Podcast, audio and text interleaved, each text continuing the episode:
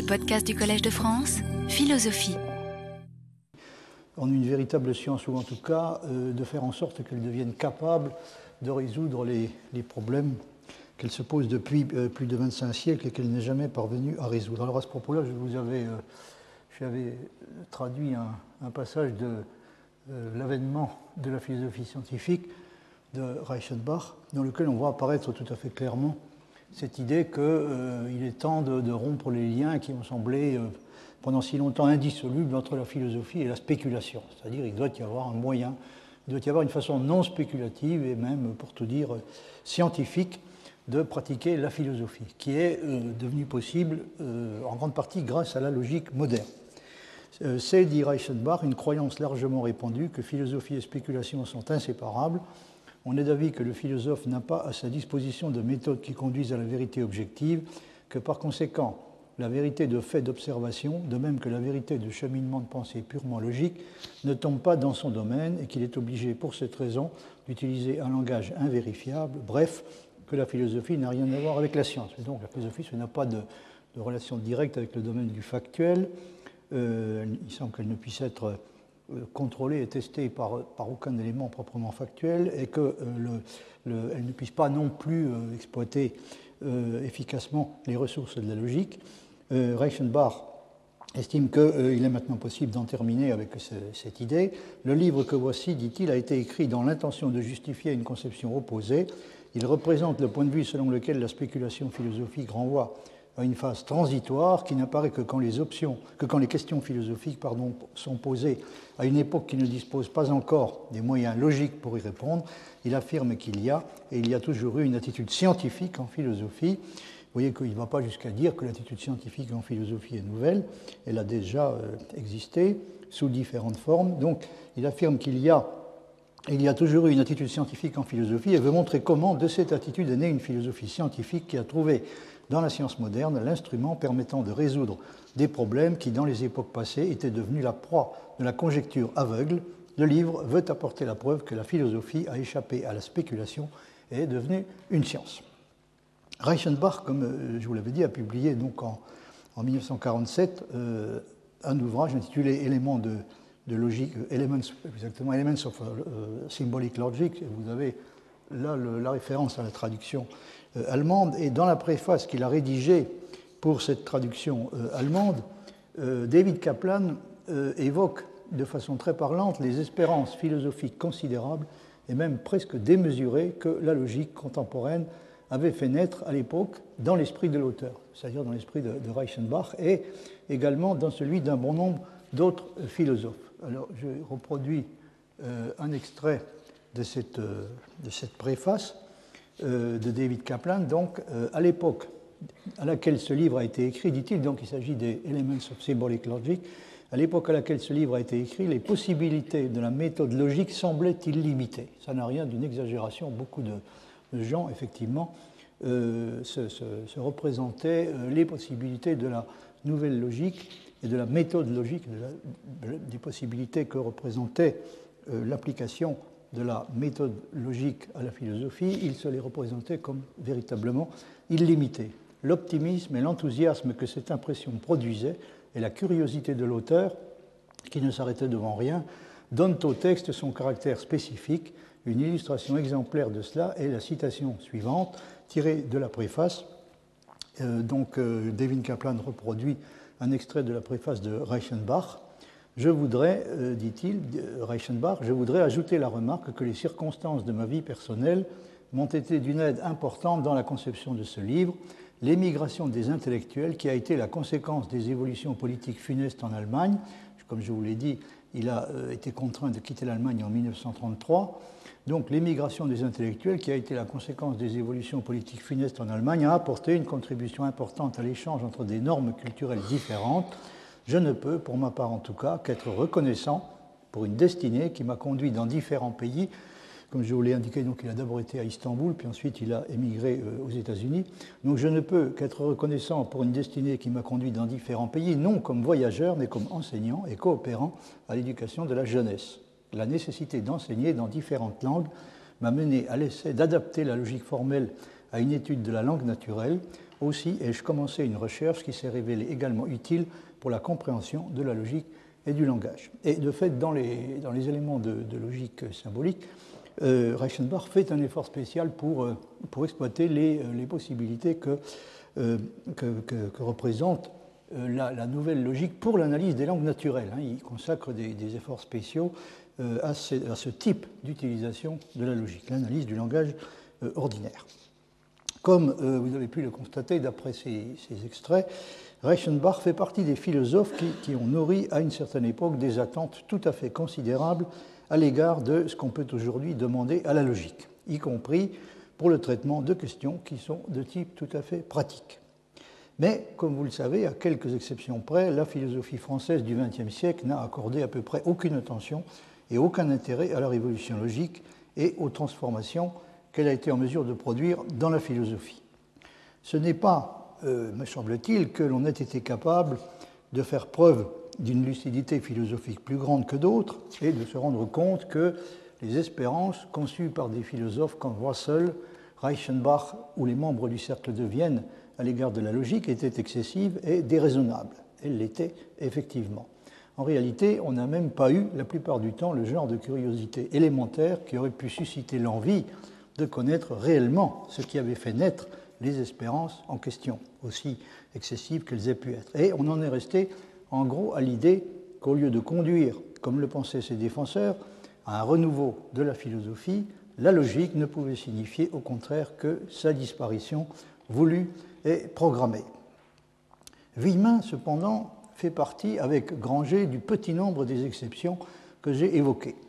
Il connaissait parfaitement et avait compris mieux que personne la révolution logique frégéenne, son importance intrinsèque, les conséquences qu'elle a produites dans la philosophie elle-même et les avantages considérables que peut présenter l'utilisation de l'outil logique sous sa forme la plus moderne dans le traitement de certains problèmes philosophiques. Mais, par ailleurs, il n'a jamais eu une sympathie quelconque pour l'idée que, grâce à la nouvelle logique, la philosophie, qui en était restée jusque-là à un stade pré-scientifique, allait pouvoir enfin accéder au statut de science authentique. C'est une idée qui, comme vous avez déjà eu l'occasion de vous en rendre compte, est complètement étrangère euh, à Villemin.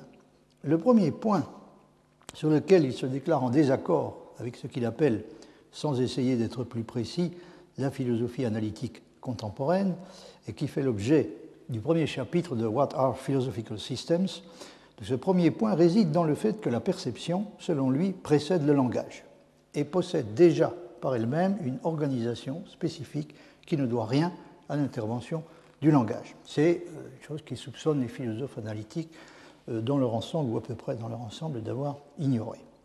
Villemin euh, ne s'oppose bien entendu pas seulement sur ce point, comme il le pense à un bon nombre de philosophes analytiques, mais également aux défenseurs de ce qu'on appelle le relativisme conceptuel et linguistique, qui soutiennent que c'est le langage qui confère à la perception le type d'organisation qu'elle manifeste, et que par conséquent, pour dire les choses de façon un peu sommaire, à des langues différentes peuvent correspondre des univers perceptifs différents.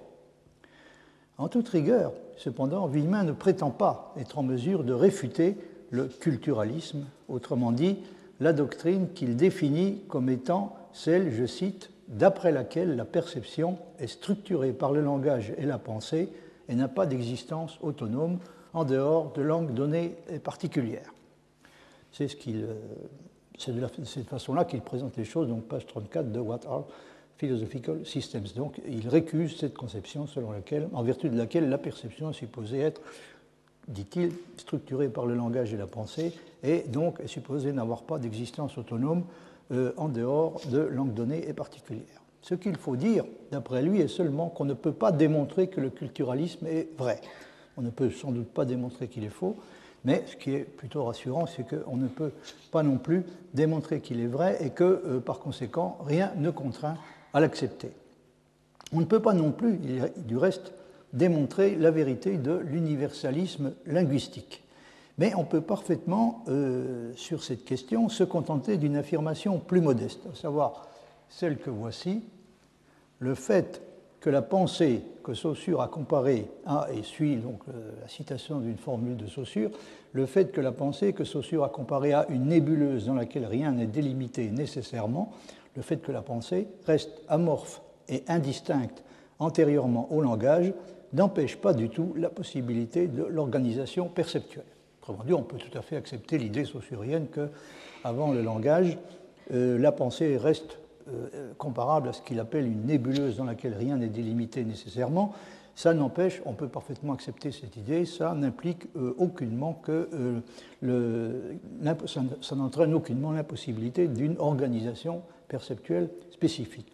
Cette organisation, dit-il, est même indispensable si les langages doivent être parlés et entendus. Donc, pour qu'il puisse y avoir des, langages susceptibles d'être parlés et entendus, euh, il faut qu'il y ait préalablement euh, une organisation euh, spécifique du monde sensible qui est due à la perception elle-même. Il y a évidemment un aspect de l'influence que, le langage est susceptible d'exercer sur la perception que Villemin ne nie en aucun cas. Vous voyez, par exemple, le passage suivant, on a souvent observé que l'identification perceptuelle, c'est-à-dire l'identification des, objets donnés à la perception, on a souvent observé que cette identification perceptuelle est facilitée et rendue plus précise quand le sujet percevant sait comment nommer l'objet de l'identification, ou au moins comment l'associer à un son, même à un son dépourvu de sens émis par lui-même. L'importance de signes intentionnels de cette sorte, faits par l'homme pour la maîtrise de l'organisation perceptuelle, ne peut être surestimé, ne peut pas être surestimé, comme le montre clairement le, le cas fameux d'Hélène Keller. Mais utiliser des signes, que ce soit des signes institutionnels ou des signes conventionnels, nous conduit déjà, dans le monde du langage, au stade actuel, les apparences contiennent des synthèses et même des synthèses subjectives, elles ne contiennent pas la possibilité de leur communication. Donc antérieurement à la possibilité euh, qu'elles ont d'être communiquées, euh, il y a des synthèses subjectives qui sont réalisées au niveau de la perception elle-même, c'est-à-dire antérieurement à l'utilisation d'un langage quelconque. Ce qui signifie que pour accéder à la communication de, groupe, il faut dépasser le stade de l'organisation perceptuelle. Il y a au départ donc une organisation perceptuelle qui, encore une fois, est spécifique et pour la dépasser, pour, accéder à la communication, il faut dépasser ce mode d'organisation. Et il faut euh, également, euh, par ailleurs, le dépasser pour accéder à l'ontologie, puisque l'organisation perceptuelle, euh, telle que la, comprend Villemin, ne nous fait pas sortir du domaine de l'apparence. Ces principes s'appliquent à des données de façon à produire des apparences d'une certaine sorte et s'applique ensuite à nouveau à des apparences de façon à produire des apparences d'un autre type, jusqu'à ce qu'aucune innovation ne puisse plus être obtenue par cette voie, c'est-à-dire jusqu'à ce que les possibilités de l'organisation euh, perceptuelle, les possibilités que contient l'organisation perceptuelle, euh, aient, euh, été complètement épuisées.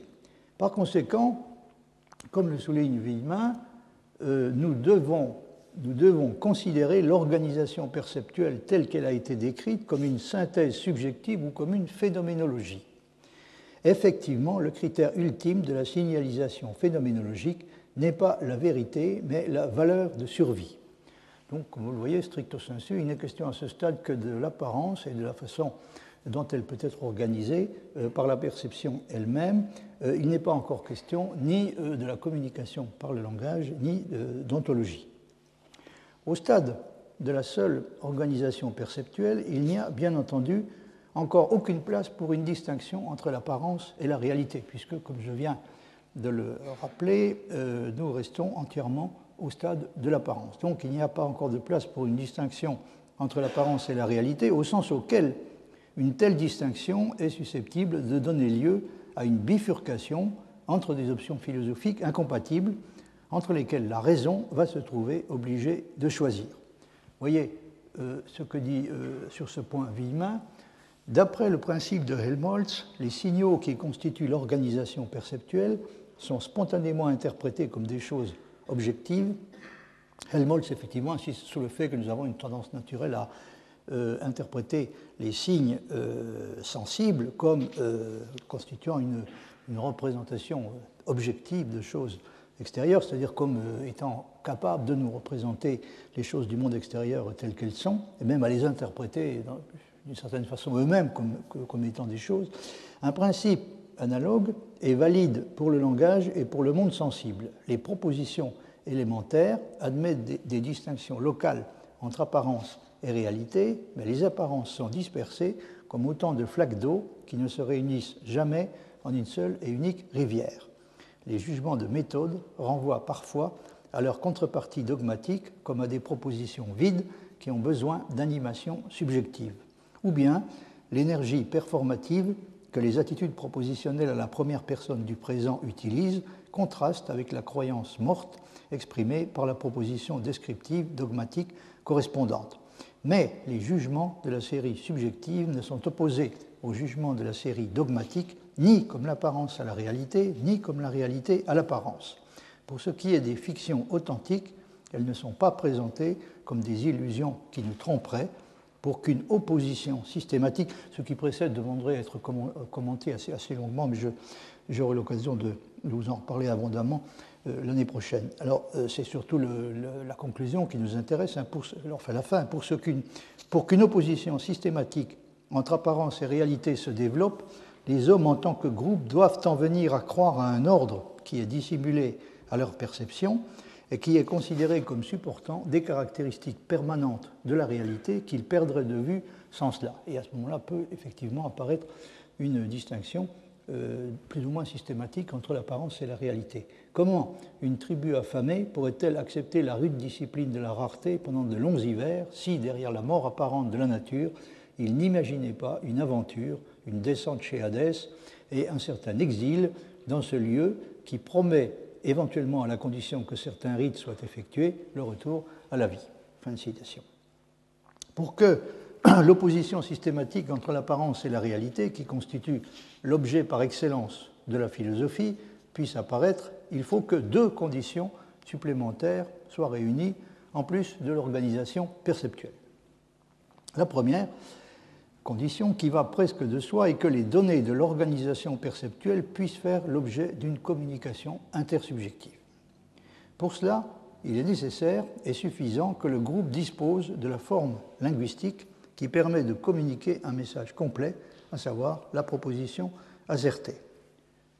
Vous voyez ce que dit Villemin sur ce point. Une fois que nous avons atteint le message complet, la proposition assertée, nous disposons de tous les éléments nécessaires pour répondre à la question de la manière dont l'organisation perceptuelle peut être communiquée.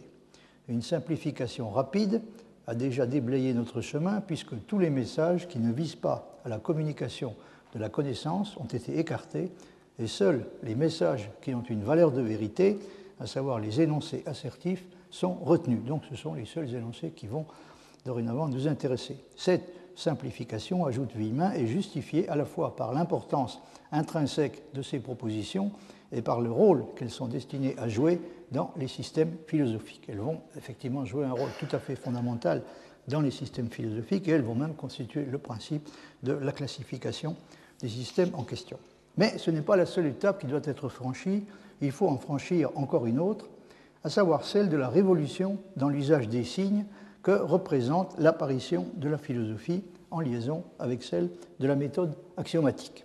Alors, sur cette deuxième étape à franchir, Villemin dit ceci la philosophie libre, par opposition à l'idéologie organisée par l'Église ou par l'État, donc ce qu'il appelle la philosophie libre, est précisément la philosophie qui s'oppose à ce type de philosophie en quelque sorte officielle et imposée, c'est-à-dire ce qu'il appelle ici l'idéologie organisée par l'Église ou par l'État, la philosophie libre doit être née d'une révolution dans l'usage des signes à l'aide desquels, pour toute civilisation, le langage représente le monde sensible. Donc il y a eu, euh, dans n'importe quelle civilisation, le langage doit euh, euh, au minimum remplir la fonction qui consiste à représenter le monde sensible, mais avec ce ce qu'on est convenu d'appeler le miracle grec, il s'est produit une chose qui n'a existé, selon l'idée que l'on se fait euh, généralement de, la situation qui n'a existé qu'une seule fois, à savoir une révolution, le genre de révolution dans l'usage des signes que Villemin décrit et dont je vous ai parlé euh, assez longuement euh, au début de ce cours.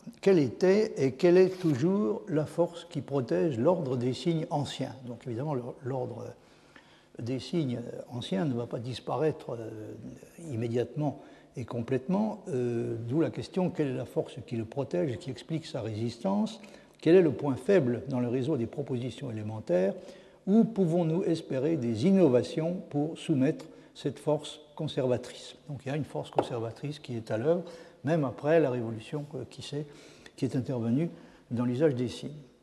La, la, nouveauté essentielle intervient quand la nécessité de diviser et de choisir là où l'ordre des signes anciens ne le faisait pas est ressenti. Donc il y a là un élément euh, nouveau, tout à fait euh, déterminant qui apparaît. L'ordre des signes anciens euh, était en quelque sorte synthétique et même syncrétique. il, n'éprouvait pas le besoin de diviser et de choisir, mais l'obligation de diviser et de choisir est au contraire ressentie fortement par l'ordre des signes nouveaux. Villemin dit la pluralité des philosophies, leur rivalité, leur polémique rappelèrent dès l'origine à la raison que poser, c'est se diviser et choisir. Hein, surtout posé philosophiquement, c'est par définition euh, se diviser et choisir. Comment la faculté même des principes pouvait-elle produire un tel conflit?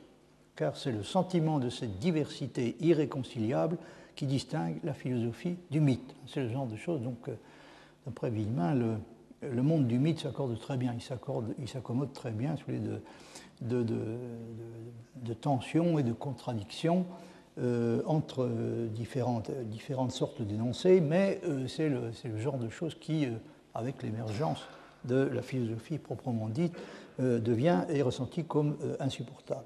Car donc c'est le sentiment de cette diversité irréconciliable qui distingue la philosophie du mythe. Celui-ci va rappier sans bouts, sans s'inquiéter du disparate.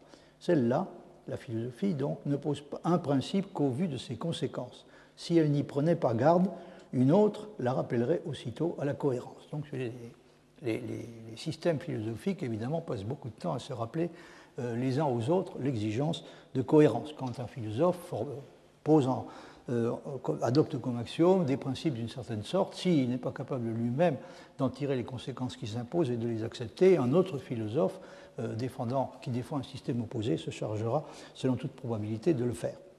Le choix à faire et, comme on l'a vu, euh, entre des, assertions fondamentales qui jusque-là pouvaient cohabiter sans heurts et sans problème. Chaque classe de système philosophique, dans euh, l'idée que Villemin se fait de la, situation, n'est d'une certaine façon rien d'autre que la tentative qui est faite pour ériger en principe d'organisation suprême une des formes fondamentales de la prédication. C'est-à-dire chaque euh, classe de système philosophique choisit et euh, érige en principe d'organisation suprême une des formes fondamentales de la prédication. Euh, et la philosophie est obligée de le faire, encore une fois, parce qu'il est impossible d'accorder des prérogatives égales à chacune des formes fondamentales de la prédication. Il faut faire un choix, et le propre de la philosophie est justement de faire ce genre de choix et de le faire de façon consciente et systématique. Pour classer, par exemple, les systèmes de la nécessité et de la contingence, ce que Villemin fait euh, de façon extrêmement détaillée dans Nécessité ou contingence. Pour classer ces systèmes de la nécessité et de la contingence, il faut, remarque-t-il, remonter de la modalité à l'assertion, puisque, comme son nom l'indique, la modalité modifie la nature du lien propositionnel. Si on s'en tient aux propositions assertoriques, comme l'exige la théorie de la connaissance, une modalité peut être considérée comme modifiant une assertion, une modification qui est imposée à une assertion. Par conséquent, dit Villemin, il faudra d'abord faire la revue des types d'assertions fondamentales, en entendant par là les assertions qui communiquent un aspect irréductible de l'expérience et dont la distribution remonte donc à travers les formes prédicatives à l'articulation de la perception. Donc il faudra commencer par une classification des assertions fondamentales. Les assertions fondamentales voisinent pacifiquement dans la langue naturelle et dans les rhapsodies du sens commun, puisque à ce stade, l'incohérence et les incompatibilités euh, diverses euh, sont euh, facilement supportées et ne sont même la plupart du temps pas ressenties. Donc les assertions fondamentales voisinent pacifiquement dans la langue naturelle et dans les rhapsodies du sens commun. L'ordre veut donc qu'on examine d'abord comment on passe d'une assertion à un principe et qu'on prolonge ainsi la classification des assertions fondamentales en une classification des philosophies. Donc on classera les philosophies, les différentes philosophies en déterminant, en, considérant le choix de certaines, d'une ou plusieurs assertions fondamentales que, euh, fait, qu'effectue euh, euh, chacun des, systèmes, ou chacun, plus exactement chacune des classes de systèmes. C'est alors seulement qu'on pourra classer rationnellement les modalités, qu'on verra commander les différentes conceptions que les types de systèmes philosophiques se font des lois naturelles. Euh, le dominateur en fait foi, les philosophies naissent en prenant conscience des incompatibilités auxquelles ces notions, il s'agit des notions modales, donc en prenant conscience des incompatibilités auxquelles ces notions conduisent quand on les met en rapport et qu'on développe systématiquement leurs conséquences. Il y a donc un usage philosophique des assertions et des modalités fondamentales qui permet de classer les philosophies en remontant aux principes desquels découlent leur unité, leur limitation et leur affrontement. Et c'est ce qui est fait de façon systématique dans euh, Nécessité ou contingence euh, à partir d'une analyse de l'argument de Diodore. Donc qu'il s'agisse du dominateur ou d'une antinomie comme l'antinomie de Russell, concernant l'ensemble de tous les ensembles qui ne sont pas éléments d'eux-mêmes, dans les deux cas, on a affaire à un argument euh, dans lequel on constate qu'il y a euh, contradiction euh, entre les, prémices explicites et implicites qu'il suppose. Donc on, peut vérifier que les, prémices, qu'elles soient explicites ou implicites, qui sont présupposées par cet argument, ne, sont incompatibles entre elles. Et il résulte de cela que, je cite à nouveau Villemin, le philosophe se voit contraint de nier l'une d'entre elles, il restera libre de fixer son choix. Donc là, la liberté euh, du philosophe s'exprime de façon essentielle. Il a euh, la possibilité de rejeter l'une ou l'autre des euh, prémices qui se sont révélées incompatibles. On peut remarquer que l'analyse des prémices d'une démonstration d'incompatibilité, si elle est suffisamment minutieuse, nous fournit d'avance la liste des solutions possibles puisque, euh, une fois qu'on a explicité toutes les prémices de, l'argument, les possibilités de choix apparaissent euh, forcément de façon tout à fait claire. on a la possibilité de, rejeter, euh, ou en tout cas de reconsidérer l'une ou l'autre des différentes prémices que l'argument présuppose. Donc, on a, on a la, possibilité de savoir, a priori, hein, quelles sont les possibilités de choix qui se proposent. Il faut préciser cependant que dans le cas du dominateur, par exemple, on ne pourrait pas se contenter de classer les systèmes philosophiques concernés en fonction de la prémisse qu'il rejette. C'est un point sur lequel Villemin insiste beaucoup et que j'avais euh, déjà euh, signalé. Euh, ça ne fournirait pas un, principe de classification suffisante. Et la raison de cela, d'après Villemin, est que les prémices forment un tout qui n'est pas suffisamment homogène, ce qui a, pour, a pour conséquence pardon, ceci, ce qui est expliqué dans le passage que vous avez sous les yeux. Cléante et Chrysippe, dit mettent en cause dans le dominateur des prémices très différentes, sans cesser pour autant d'appartenir à la même école philosophique. Donc vous voyez que le choix de telle ou telle prémisse comme étant la prémisse qu'il convient de rejeter ne détermine pas euh, à lui seul l'appartenance à une classe déterminée euh, de système philosophique. Il faut faire intervenir d'autres considérations. Cléante et Chrysippe mettent en cause dans le dominateur des prémices très différentes, sans cesser pour autant d'appartenir à la même école philosophique. En revanche, bien que la négation du tiers exclu puisse passer pour parente de la négation de la bivalence, tout oppose l'atomisme d'Épicure et l'illémorphisme d'Aristote. Donc, vous voulez, on peut avoir l'impression que la négation de la bivalence et la négation du, tiers exclu sont des choses très proches euh, l'une de l'autre, mais il n'empêche que euh, ce genre de choix ne, ne détermine pas euh, une similitude réelle entre une proximité réelle entre l'atomisme d'Épicure et l'illémorphisme d'Aristote. Il faut donc changer de méthode et remonter aux raisons véritablement a priori des choix. Il ne suffit pas donc de constater que euh, tel philosophe a fait tel ou tel choix, c'est-à-dire a choisi de rejeter tel ou tel des, prémices euh, de l'argument. Euh, il faut, dit Villemin, remonter aux raisons véritablement a priori des choix. Seules ces raisons rendront compte des affinités et des disparités philosophiques que cache l'analyse simplement logique des solutions. Cette nouvelle méthode sera synthétique. Alors j'en viens maintenant à euh, la onzième des questions que j'avais prévu de traiter cette année, que j'ai intitulé Méthode axiomatique et philosophie. Et là, je voudrais examiner un problème sur lequel que vous êtes certainement déjà posé sous diverses formes, c'est-à-dire quel, est, exactement le degré de, proximité qu'il y a entre la méthode axiomatique et philosophie. Est-ce que Villemin n'a pas tendance à exagérer quelque peu la similitude qu'il y a entre euh, la philosophie euh, et l'axiomatique, étant donné qu'à ses yeux, l'émergence de la philosophie et celle de la méthode axiomatique sont deux, processus qui sont euh, rigoureusement solidaires l'un de l'autre, et ce qu'il en résulte, enfin, si vous voulez, ça n'entraîne pas forcément comme conséquence que la philosophie soit du même coup contrainte de faire un usage euh, extrêmement important et, tout à fait euh, déterminant de la méthode axiomatique. Donc il faut se demander, il faut se poser réellement la question de savoir jusqu'où va euh, réellement et concrètement l'utilisation de la méthode axiomatique dans la philosophie elle-même.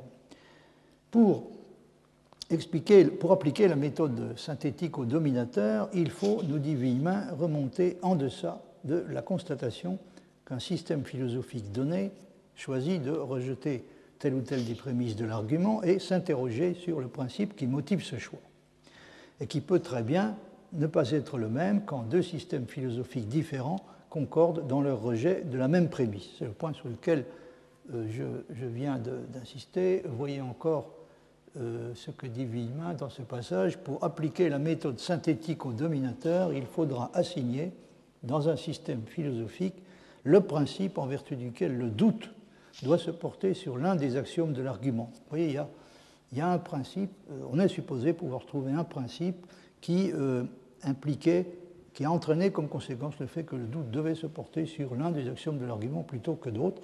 Et il faut donc montrer l'étroite convenance de chaque système avec l'usage spécifique qu'il fait d'une modalité fondamentale pour définir ce qu'il entend par loi naturelle. Alors ça, c'est le genre de choses euh, sur lequel j'espère être en mesure de vous en dire nettement plus l'année prochaine. Alors pour le moment, euh, donc la question qui nous intéresse, c'est euh, la question des relations qui existent entre la méthode synthétique et l'histoire. La réponse de Villemin peut se résumer de la manière suivante. C'est à la méthode synthétique pardon, qu'il appartient de dériver la diversité des principes et d'établir les titres de légitimité que peut exhiber chacun d'entre eux. Cela, l'histoire ne pourrait en aucun cas le faire, puisque la comparaison historique peut seulement réduire tels ou tels systèmes philosophiques existants à tels ou tels corps de principes qu'elle leur fait correspondre. Mais il faut encore estimer le degré de parenté et de filiation des principes en question, ce qui ne peut être fait que par le genre de déduction radicale qui incombe à la méthode synthétique. C'est une façon de dire qu'on ne peut pas se contenter de l'histoire, on a besoin en plus du genre de démarche euh, que, représente la méthode synthétique. Par rapport à ce que la méthode permet de déduire, les systèmes philosophiques que l'histoire reconstruit jouent alors, en quelque sorte, le rôle de matériaux qui permettent de tester les prédictions de la théorie. Vous voyez ce que Villemin dit de la méthode synthétique dans ce passage. Cette méthode, à savoir la méthode synthétique, aura à procéder à une déduction radicale dont aucune forme d'histoire ne saurait tenir lieu quoique seule l'histoire puisse, la justifier au sens auquel l'expérience justifie la théorie. Donc vous voyez, ce que l'expérience est à la théorie, l'histoire l'est en quelque sorte à la méthode synthétique. En révélant en effet les liaisons architectoniques les rapprochements parfois profondément cachés dans les systèmes et entre les systèmes que la déduction prédit, l'histoire lui fournit des expérimentations toutes faites que récuseraient seuls ceux qui, surestimant leur force et ravalant une tradition qu'ils ignorent, tiendraient toutes les philosophies du passé pour un conservatoire de superstition. Donc c'est encore une autre façon de dire que nous avons besoin, euh, nous avons un besoin essentiel euh, à la fois de la méthode synthétique et euh, de l'histoire. L'histoire ne serait pas suffisante, mais la méthode synthétique ne le serait pas non plus. Villemin a consacré un article spécial au problème de la classification des formes fondamentales de la prédication. C'est un article qui s'intitule Les formes fondamentales de la prédication, un essai de classification, et euh, il est paru dans les recherches sur la philosophie et le langage cahier numéro 4. Il s'agit d'une publication du groupe de recherche sur la philosophie et le langage de l'Université des sciences sociales de Grenoble. Et ce cahier a été publié en 1984.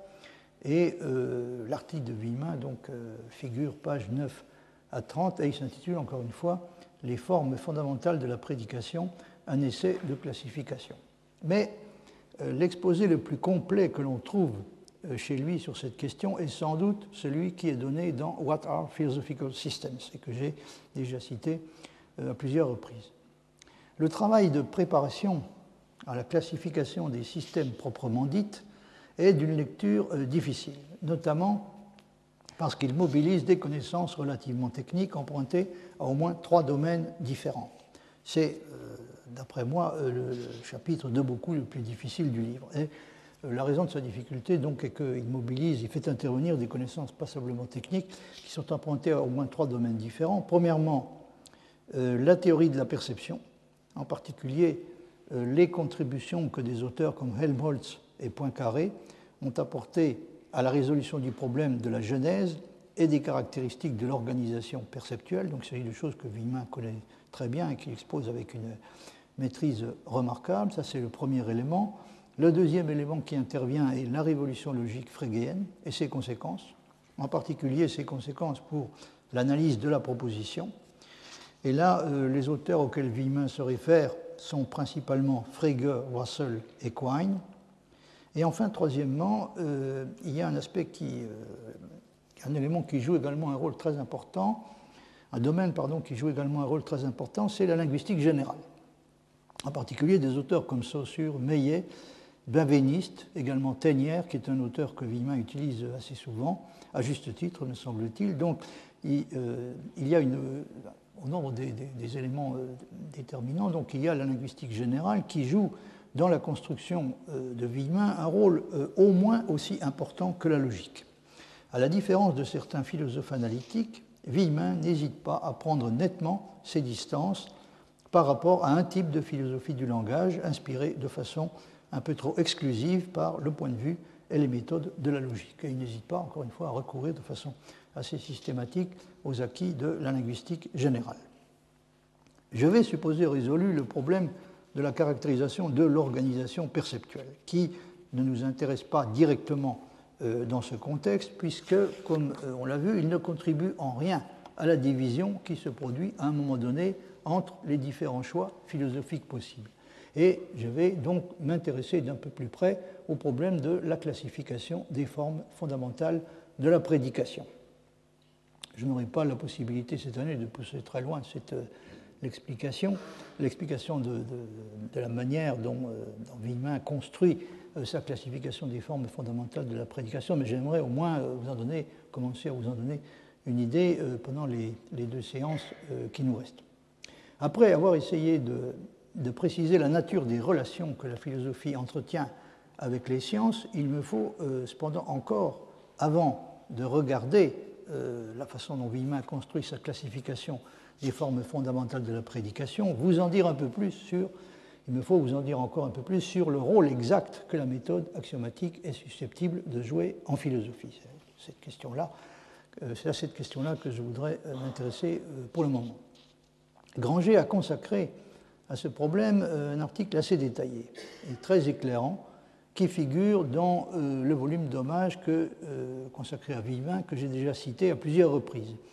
Granger dit ceci Le problème crucial et l'objet principal de la discussion m'apparaît comme étant celui du sens qu'il faut donner et de la portée qu'il faut reconnaître à une méthode axiomatique appliquée à la philosophie même. C'est la question précise que je suis en train de poser. Hein, quel, de, quel, usage est exactement la méthode axiomatique dans la philosophie elle-même On sait que Gödel avait sur cette question une idée assez simple, qui est que la philosophie devrait pouvoir appliquer la méthode axiomatique à peu près au sens auquel Newton l'a appliquée à la physique, et avec une chance sérieuse de parvenir à des résultats du même genre. ça peut sembler pas simplement naïf, mais c'est en tout cas tout à fait explicitement euh, ce que Gödel a euh, expliqué à différentes reprises à Wang. Euh, Wang dit ceci à propos de, de Gödel. donc c'est Gödel qui parle, la tâche principale, pardon, c'est Wang qui parle, excusez-moi, et il, s'agit des idées de Gödel sur cette question. La tâche principale de la philosophie telle qu'il la voyait, donc telle que Gödel la voyait, était premièrement de déterminer ces concepts primitifs et deuxièmement d'analyser ou percevoir ou comprendre ces concepts suffisamment bien pour découvrir les axiomes principaux qui portent sur eux, de façon à, et là c'est la formule de Gödel lui-même, de façon à faire pour la métaphysique autant que Newton a fait pour la physique. Donc oui, il s'agit tout à fait littéralement d'une application de la méthode axiomatique, essayer d'identifier euh, les concepts fondamentaux euh, de la métaphysique et, euh, deuxièmement, d'arriver à une perception suffisamment claire et précise des dix concepts pour, pour, découvrir les axiomes principaux qui portent sur eux. C'est l'objectif qui, d'après Gödel, devrait être celui de la philosophie. À plusieurs, à plusieurs occasions, ajoute Wang, il a dit qu'il n'avait pas de solution satisfaisante, même pour le problème 1. C'est-à-dire, il a reconnu très honnêtement qu'il n'avait pas été, en ce qui le concerne, il n'avait pas été capable de d'aller très loin dans la résolution du problème numéro 1, c'est-à-dire la détermination de ce que pourraient être les concepts primitifs de la métaphysique. Wang cite euh, une réflexion de Gödel dans laquelle euh, Gödel dit que vous voyez ce qu'il dit, le commencement de la physique a été l'œuvre de Newton de 1687, qui a besoin uniquement de primitifs très simples, force, masse, loi. Je cherche une théorie semblable pour la philosophie ou la métaphysique.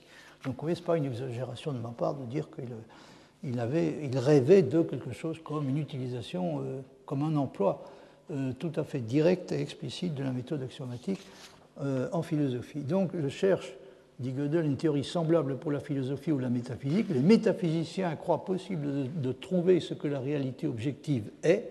Il n'y a qu'un petit nombre d'entités primitives qui causent l'existence des autres entités. Donc le problème est véritablement de euh, déterminer, si possible, la nature des entités réellement primitives à partir desquelles euh, pourrait, euh, on peut espérer réussir à reconstruire la réalité dans son ensemble.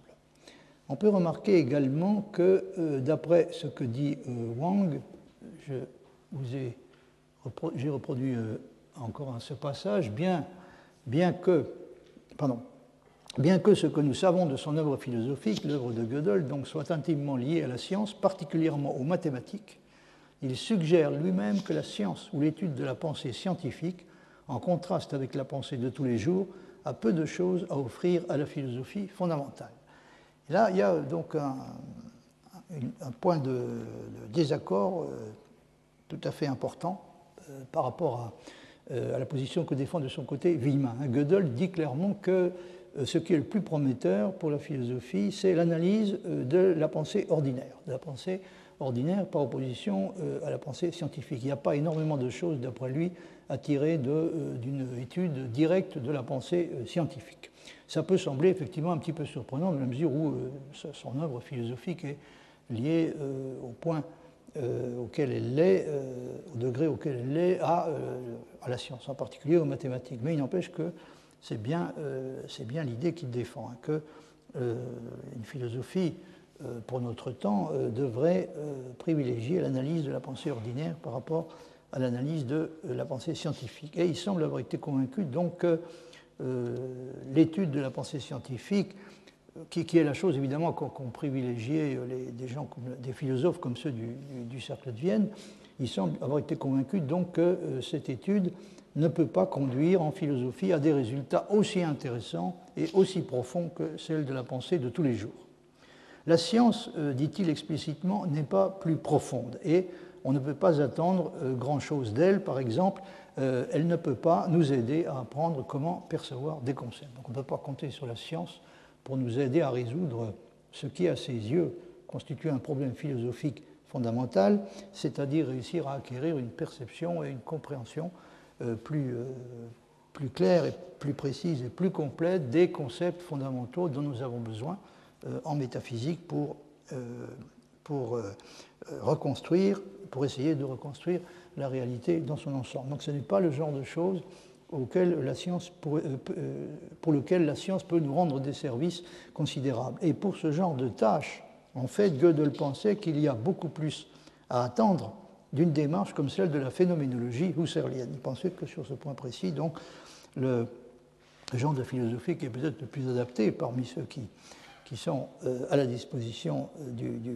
aujourd'hui à la disposition euh, du philosophe, c'est encore la phénoménologie husserlienne qui, est, qui était la plus prometteuse. Alors c'est un point sur lequel Villemin, comme vous avez déjà pu le voir, a une conception sensiblement différente, puisque lui, il pense qu'il y a nettement plus à attendre pour la philosophie d'une analyse de la connaissance scientifique que d'une analyse de la connaissance ordinaire. on pourrait dire qu'il s'agit encore d'un de ces choix philosophiques fondamentaux euh, qui doivent être effectués.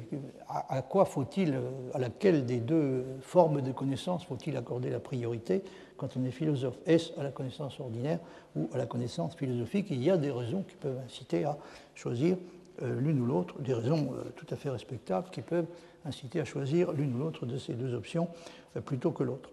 Pour ce qui est des, relations de la philosophie avec la méthode axiomatique, on peut constater assez rapidement qu'elles sont, euh, aux yeux de, Gödel, euh, aux yeux de pardon, d'un type nettement plus complexe et indirect que ne le suggère le genre d'analogie qui est utilisé par Gödel. En ce qui concerne Gödel, les choses sont tout à fait claires puisqu'il il suggère que la méthode axiomatique peut et devrait être appliquée euh, tout à fait directement à la philosophie et utilisée donc dans le travail philosophique lui-même. Wieman euh, considère que la situation est nettement plus compliquée. Si euh, le rôle crucial que joue à ses yeux l'axiomatisation dans le cas des sciences est tout à fait clair, la réponse en ce qui concerne la façon dont les choses se passent pour la philosophie elle-même est, pour des raisons à la fois évidentes et compréhensibles, plus difficile et incertaine. Vous voyez, par exemple, ce qu'écrit Granger euh, sur ce point.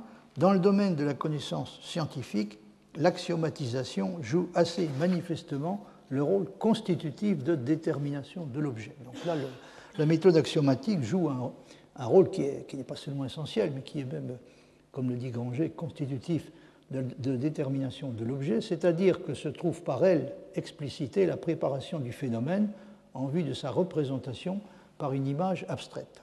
Peut-on déceler une fonction comparable dans le cas des philosophies? Peut-on imaginer une utilisation de la méthode axiomatique comparable pour la philosophie? Les énoncés philosophiques s'organisent-ils en système à partir d'une base axiomatique, à partir de, à la manière de ceux de la science? Donc euh, c'est un peu c'est un peu la question de savoir si euh, les, systèmes philosophiques peuvent ou non, sont ou non susceptibles de revêtir une forme qui les rendrait euh, véritablement comparables au système scientifique. J'avais déjà évoqué tout au début cette question, il n'y a pas de raison euh, de s'attendre à ce que la systématicité des systèmes philosophiques soit exactement du même type que la systématicité des systèmes scientifiques. Mais ça pourrait être le cas, évidemment, si était possible de faire à la philosophie elle-même une application de la méthode axiomatique qui serait tout à fait comparable à celle qu'on en fait aux sciences. Or, quand Villemin compare le cas des mathématiques à celui de la philosophie, le seul trait décisif qu'il cherche finalement à mettre en évidence semble être finalement la cohérence. Il dit ceci, avant tout, vaut pour la mathématique et la philosophie l'exigence de cohérence. Et une des questions qu'est amenée inévitablement pardon, à se poser euh, le lecteur de Villemin est celle de savoir si oui ou non euh, les, analogies les et les relations entre les mathématiques et la philosophie sont susceptibles d'aller plus loin que cela. Est-ce qu'il euh, faut se contenter de cette idée que le point commun essentiel et peut-être unique entre les mathématiques et la philosophie, c'est qu'il vaut, comme dit Villemin, pour, euh, euh, pour l'une et l'autre, pour la mathématique et la philosophie, la, même exigence de cohérence. Si on considère les choses sous cet aspect, c'est-à-dire si on est enclin à penser que c'est effectivement cet élément-là, et probablement lui seul, qui, qui est important comme élément commun, euh, si on considère les choses de cette façon, donc l'intérêt que présente l'utilisation de la méthode axiomatique est évident. La formulation axiomatique est bien celle à laquelle on doit tendre si l'on veut pouvoir tester une doctrine pour ce qui est de sa non-contradiction. Mais, comme le fait remarquer Granger, même en mathématiques, la fonction d'un système d'axiomes ne se borne évidemment pas à cela il ne sert, le système d'axiomes ne sert pas uniquement à, je cite Granger, exposer le squelette d'articulation logique qui doit gouverner toutes les propositions de la théorie. Ce n'est pas à cela que se borne la fonction du système d'axiome. Celui-ci a également un rôle proprement constitutif au sens dont il a été question plus haut. Granger souligne même qu'il ne dessine le système axiomatique, qu'il ne dessine pas seulement une pure forme d'objet, mais introduit déjà des contenus, que l'on peut soit, comme le fait Kant, rattacher, pour ce qui est de leur origine, à la sensibilité, soit considérer comme inhérents au fonctionnement d'une pensée symbolique et comme correspondant à ce qu'il propose pour sa part d'appeler des contenus formels. C'est l'expression que Granger utilise pour désigner des contenus de cette sorte. Donc ce sont des contenus qui n'ont pas de lien euh, particulier avec la sensibilité, à la différence de ce qui se passe chez Kant, mais qui, sont, euh, qui peuvent être considérés comme inhérents au fonctionnement d'une pensée symbolique. Il importe peu, dans ce contexte, de décider si les actions mathématiques sont synthétiques a priori ou analytiques, s'ils introduisent des contenus de l'une ou de l'autre des deux espèces, c'est-à-dire des contenus au sens, dans un sens plutôt conscient ou des contenus euh, au sens de ce que Granger appelle des contenus formels. Ce n'est pas euh, cet aspect du problème qui est important. Le point important est que les axiomes déterminent des contenus et que la question qui se pose inévitablement est de savoir si des axiomes philosophiques pourraient ou non déterminer eux aussi des contenus spécifiques et se contenter par exemple, s'ils pourraient se contenter par exemple de simples contenus formels ou si les contenus philosophiques ne sont pas d'une nature telle qu'ils risquent fatalement de déborder le cadre d'une axiomatique quelconque.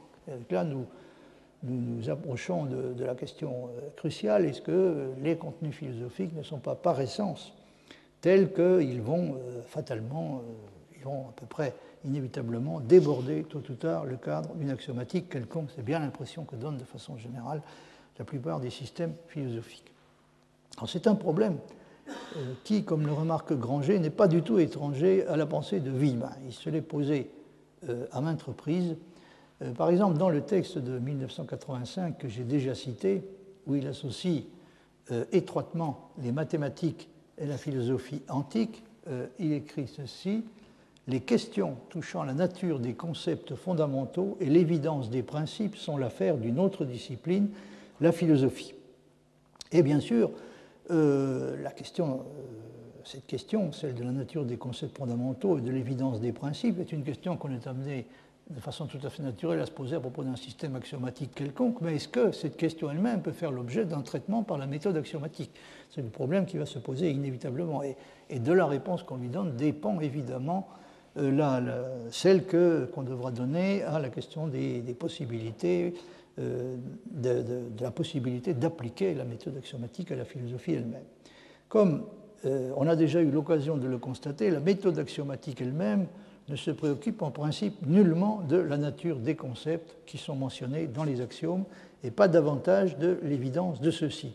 Et dans la citation que vous avez sous les yeux, il est dit donc très clairement que cette question, celle de la nature des concepts fondamentaux et de l'évidence des principes, relève précisément de la philosophie. Autrement dit, en quelque sorte, euh, ne relève pas de la méthode euh, axiomatique elle-même, mais plutôt une question qu'on est amené, qu'un philosophe est amené inévitablement à se poser à propos de, euh, des choses dont il est question et des, assertions qui sont formulées dans le contexte d'une utilisation euh, donnée de la méthode axiomatique.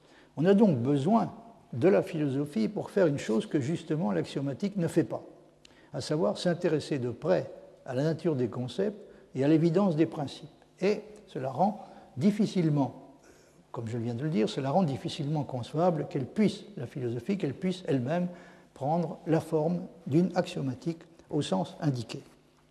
De plus, de plus même s'il a pu y avoir des systèmes philosophiques qui, comme l'éthique de Spinoza, ont été présentés explicitement sous une forme axiomatique, il n'est pas du tout certain que les prémices qui sont utilisées par un système philosophique quelconque puissent toujours être explicitées dans leur intégralité et mises sous la forme d'une axiomatique proprement dite. Il n'est pas du tout certain que un système philosophique puisse toujours être mis euh, sous une forme axiomatique, même si euh, on renonce euh, évidemment à, donner à cette axiomatique une, une, allure véritablement formelle, même si on se contente d'une axiomatique matérielle, il n'y va pas du tout de soi donc il soit possible de donner à un système philosophique quelconque une forme axiomatique. Et euh, sur ce point, se pose, est évidemment conscient de, des limites de ce que l'on peut espérer obtenir, et il souligne que le, cas de la philosophie est bien différent de celui de la science. Vous voyez par exemple ce passage.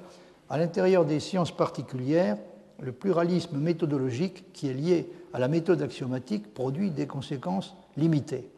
À un moment donné, seul un petit nombre de méthodes qui fonctionnent sont mûres et adoptées en pratique par tous les scientifiques en même temps que leur système axiomatique correspondant.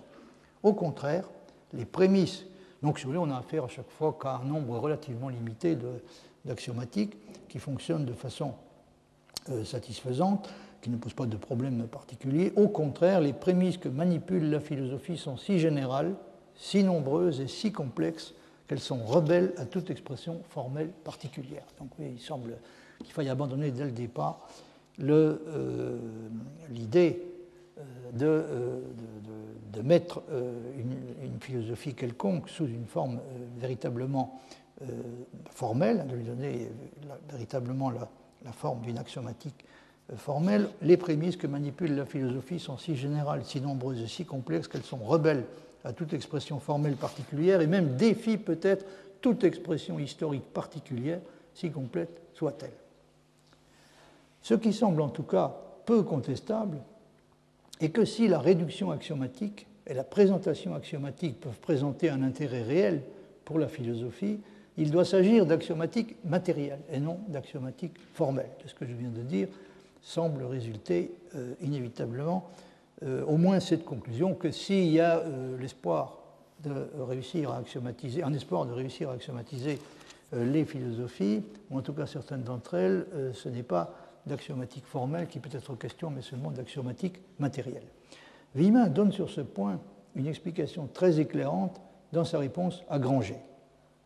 Faisant allusion à ce qu'il a dit à propos de ce qui sépare l'attitude de Descartes et de Kant de celle euh, de Leibniz, euh, il dit ceci, j'ai reproduit un, assez long passage, euh, nous venons d'associer les mathématiques et la philosophie, et toutes les deux à leur tour avec l'analyse et la synthèse. La synthèse n'est rien d'autre que la méthode axiomatique. Rappelons, pour le bénéfice de ceux que ces mots renversent, que Descartes et Spinoza ont construit leur métaphysique de façon synthétique et que la critique de la raison pratique commence par des définitions, des théorèmes et des problèmes. Donc ici, Villemin suggère qu'il y a bel et bien eu des philosophies qui ont recouru de façon euh, explicite à euh, la méthode synthétique, autrement dit à la méthode axiomatique, comprise de façon appropriée. Dans les mathématiques, trois types de développement axiomatique sont distingués. Cette distinction est importante. trois types de développement axiomatique sont distingués. L'axiomatique matérielle, Là, Villemin donne comme exemple la géométrie d'Euclide, les principia de Newton, donc il s'agit d'axiomatique matérielle, l'axiomatique formelle, la syllogistique d'Aristote, le livre 5 des éléments d'Euclide, et euh, donc le troisième euh, type de développement axiomatique, c'est l'axiomatique formalisée, qui est opposée ici à l'axiomatique formelle. Euh, donne comme exemple la syllogistique stoïcienne avec un point d'interrogation euh, et la géométrie de Hilbert. Un quatrième type, qui n'utilise pas de symboles conventionnellement définis et se restreint au langage ordinaire, les a précédés. Un bon nombre de textes aristotéliciens appartiennent à ce type, donc à ce quatrième type. Par exemple, l'exposition et la réfutation des arguments de Zénon d'Élée dans la physique. Il en va de même pour l'argument dominateur rapporté par Épictète. Donc, stricto sensu, il ne s'agit ni d'axiomatique formelle ni d'axiomatique euh, formalisée, et pas même non plus, et pas non plus exactement d'axiomatique matérielle. Hein. C'est la raison pour laquelle Villemin ressent le besoin d'introduire un, quatrième type de développement axiomatique. Les questions que Gilles Gaston Granger soulève à propos de ces questions sont fondamentales. Le statut qui doit être attribué à la philosophie dépend de la réponse qui leur est donnée. La validité des systèmes dans lesquels la philosophie est exprimée a-t-elle à voir au moins partiellement avec la vérité? L'histoire des mathématiques classiques présente un développement qui passe inexorablement du premier au deuxième et même au troisième type d'axiomatique. Donc, vous voyez, dans l'histoire des, mathématiques, il y a eu un développement qui a mené du premier au deuxième et euh, même assez largement au troisième type d'axiomatique. Donc de l'axiomatique matérielle à l'axiomatique formelle et de là, au moins dans certains cas, euh, au troisième type d'axiomatique, c'est-à-dire à, l'axiomatique formalisée. Donc l'histoire des mathématiques classiques présente un développement qui passe inexorablement du premier au deuxième et même au troisième type d'axiomatique. C'est en ce sens qu'on dit que les mathématiciens ne savent pas sur quoi ils parlent, une affirmation déjà sous-entendue par le discours que tient Socrate dans le thé et tête. Euh, allusion ici à la déclaration fameuse de Bertrand Russell, euh, à partir du moment où les mathématiques ont été axiomatisées, et, axiomatisées de, façon formelle et même formalisée, donc euh, on, peut, on peut être autorisé à dire, dire seul qu'en mathématiques, on ne sait pas de quoi on parle, ni si ce qu'on dit est vrai. Alors, euh, donc c'est en ce sens qu'on dit, une fois qu'on est passé au, troisième type, hein, qu'on dit que les mathématiciens ne savent pas sur quoi ils parlent, une affirmation, notre vie humaine, déjà sous-entendue par le discours que tient Socrate dans le tête à tête. Les intuitionnistes, toutefois, se sont opposés et s'opposeront toujours à ce développement inexorable. En fait, peu de, peu de mathématiciens ont été aussi opposés à ce développement euh, qui, présente une, apparence plus ou moins euh, irrésistible, autant que les, euh, les intuitionnistes.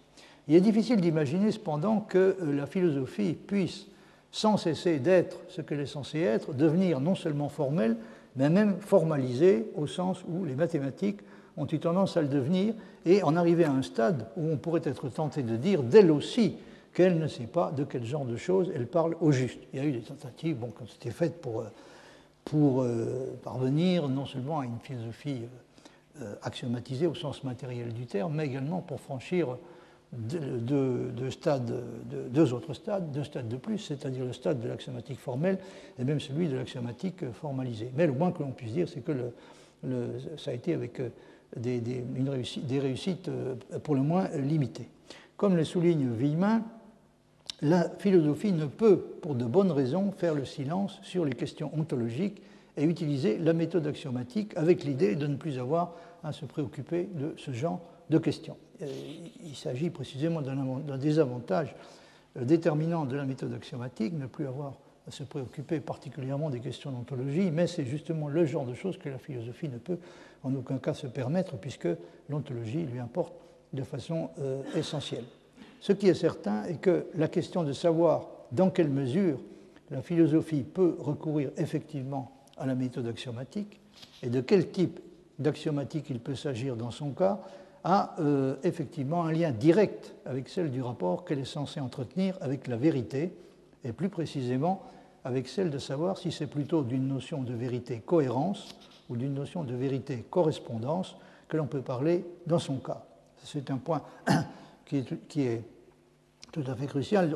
Il est impossible de séparer ces deux questions. Qu'est-ce que la méthode axiomatique a exactement à voir avec la philosophie euh, quel, est le genre de, notion de, quel genre de notion de vérité peut-on appliquer à la philosophie? Est-ce que c'est plutôt d'une notion de vérité cohérence? Dans ce cas-là, évidemment, on comprendrait très bien pourquoi euh, l'usage de la méthode axiomatique est si important. Ou bien est-ce que euh, ça n'est pas plutôt d'une notion de vérité correspondance Et dans ce cas-là, évidemment, la nécessité de, de, recourir à la méthode axiomatique semble s'imposer de façon beaucoup moins évidente. Granger note que Villemin assigne à l'axiomatique formelle deux caractéristiques par lesquelles on a l'habitude de la distinguer de l'axiomatique matérielle. Elle procède, dit-il, par définition implicite, et il utilise la méthode métamathématique dans laquelle les démonstrations vont des choses au signe. Voici ce qu'il dit euh, à ce propos. Euh, c'est Villemin qui dit cela. La première caractéristique, c'est-à-dire l'utilisation de euh, de la méthode de définition, de la formulation de définition implicite, la première caractérisation peut aller sans la seconde. C'est toujours le cas quand la philosophie elle-même procède d'une façon axiomatique, et c'est la raison pour laquelle, en dépit de l'occurrence de définition implicite en philosophie, seule l'axiomatique matérielle a été dite être pertinente pour la philosophie.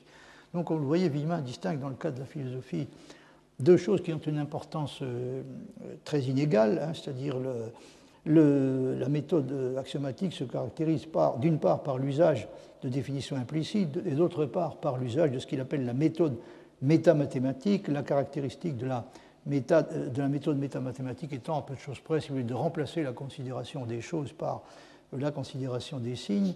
Or, dans le passage que vous avez sous les yeux, Villemin euh, reconnaît tout à fait clairement que la première chose, c'est-à-dire l'utilisation des euh, définitions implicites, est euh, probablement une chose très importante pour la philosophie. En revanche, la deuxième ne l'est pas, et enfin ne semble pas l'être. Et si la deuxième ne l'est pas, ça signifie que, comme Villemin le dit, seule l'axiomatique matérielle a été dite être pertinente peut être dite pertinente, être pertinente pour la philosophie. Autrement dit, euh, en résumé, on peut dire que l'axiomatique philosophique recourt euh, aux méthodes, aux définitions implicites, mais pas à la méthode axiomatique. Ces démonstrations, quand elles, en comportent, continuent à faire référence aux choses et non aux signes. C'est ce que Villemin veut dire quand il, quand il suggère qu'au fond, s'il est vrai qu'elle recourt aux définitions euh, implicite, elle n'a pas nécessairement à recourir à euh, l'usage de la méthode euh, métamathématique. Alors, je terminerai en vous citant un, passage de Granger qui porte sur, ce, sur, cet aspect du problème et qui, je, l'avoue, je vous l'avoue dès à présent, me laisse complètement perplexe, mais de, ma perplexité, je vous parlerai la prochaine fois. Donc, aujourd'hui, je me contenterai de vous, de vous lire ce passage.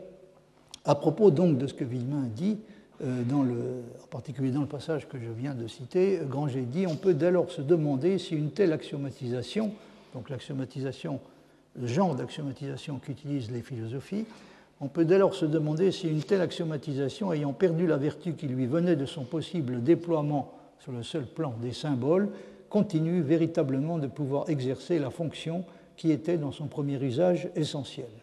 Il me semble, pour ma part, qu'un système de définition implicite ne peut, mériter vraiment le nom d'axiomatique que dans la mesure où, s'il véhicule des contenus, ceux-ci se trouvent convenablement représentés dans les rapports des signes et où les déductions euh, métamathématiques, au sens cité, qui s'en suivent, sont susceptibles d'interprétation valide. Donc, euh, ce que l'interrogation que formule Granger, euh, est celle de savoir si euh, il est possible de parler de, si on peut parler légitimement d'un système de définition euh, de l'usage d'un système de définition implicite dans des cas où on est obligé de constater, on est obligé de se demander en même temps si ce système de définition implicite véhicule réellement des, contenus qui, qui, qui, qui, se trouvent être convenablement représentés dans les rapports de signes. Autrement dit, est-ce qu'on peut séparer de la façon dont Wigman pense que c'est possible l'usage de,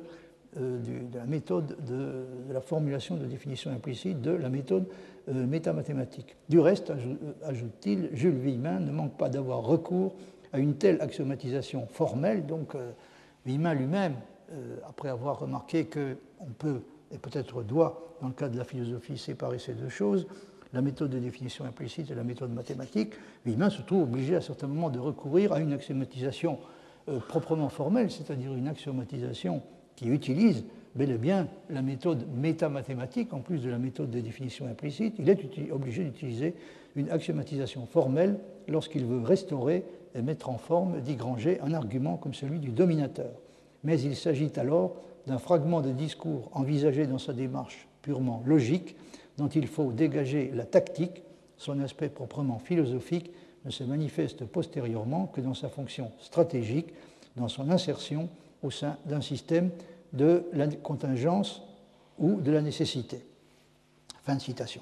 Eh bien, je vais euh, donc ce passage et, d'autres de Granger me soulèvent de, sérieux problèmes, notamment quand il, euh, peut-être plus encore quand il, s'attaque à la question de savoir euh, quelle, quelle signification exacte il est possible du point de vue de Villemin de donner à la notion de vérité en philosophie, euh, mais encore une fois, donc, je, vais, euh, je vais laisser les choses euh, là, où, là où elles en sont pour aujourd'hui et je vous parlerai de cela la prochaine fois. Je vous remercie de votre attention.